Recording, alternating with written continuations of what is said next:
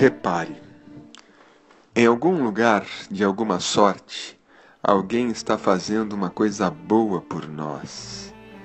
Talvez você nem note, mas tem alguém compensando nossa truculência, atenuando a dureza do mundo, nivelando a vida por cima. Tem alguém levando à frente a compaixão divina num gesto de bondade simples, à toa Alguém de coração disposto e mãos ativas. Tem, sim, em algum lugar por aí, tem alguém pensando em você com ternura. De repente, vem um sentimento breve de calma, um silêncio bom entre tanto grito, um remanso imprevisto no corre-corre, estio na tempestade, trégua na guerra, sensação inesperada e inexplicável de que tudo vai dar certo. Não é nada, não. É só alguém em algum canto fazendo algo bonito por nós.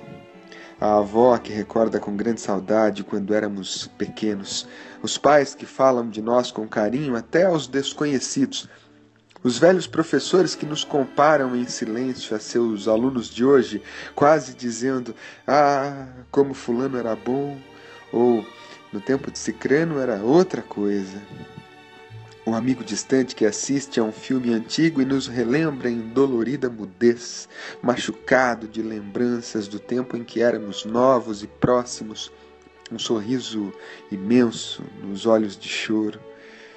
As almas boas que nos bendizem pelas costas, as criaturas justas que nos dão Sua palavra e cumprem o que prometem, os cães e os gatos que nos oferecem a barriga em festa, aquela gente que nos ama sem mais o que.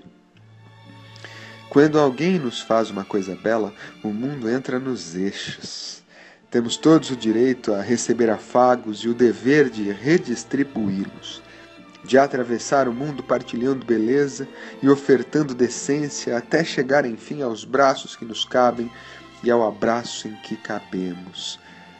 A beleza é a matéria-prima de todo ofício honesto, é o que nos resta e o que nos sobra. As cantoras e aos cantores, às atrizes e aos atores e artistas de todo gênero, alguém no escuro da plateia dispara seu aplauso comovido de fé e alegria sem ser visto e comprova o quanto é bonito retribuir a quem nos dá, seja lá o que. Aos operários e aos médicos, guardas noturnos e secretárias, pintores e cozinheiras, juízes e manobristas, marceneiros e esportistas, e a toda a gente sob o céu, há de existir gratidão e conforto antes, durante e depois da lida. Há de haver beleza em cada obrigado, por favor, pois não, e outras gentilezas essenciais esperando quem os diga e quem os diz é alguém fazendo algo bonito pela mera volúpia bondosa de nos abrir os braços. Nos pontos de ônibus, no trânsito parado, nas salas de espera ou na solidão do quarto escuro. Aguardamos todos quem nos faça uma coisa bela, e assim, na espera, compreendemos enfim nossa responsabilidade de fazer e espalhar beleza nosso mais poderoso e sublime ofício nessa vida.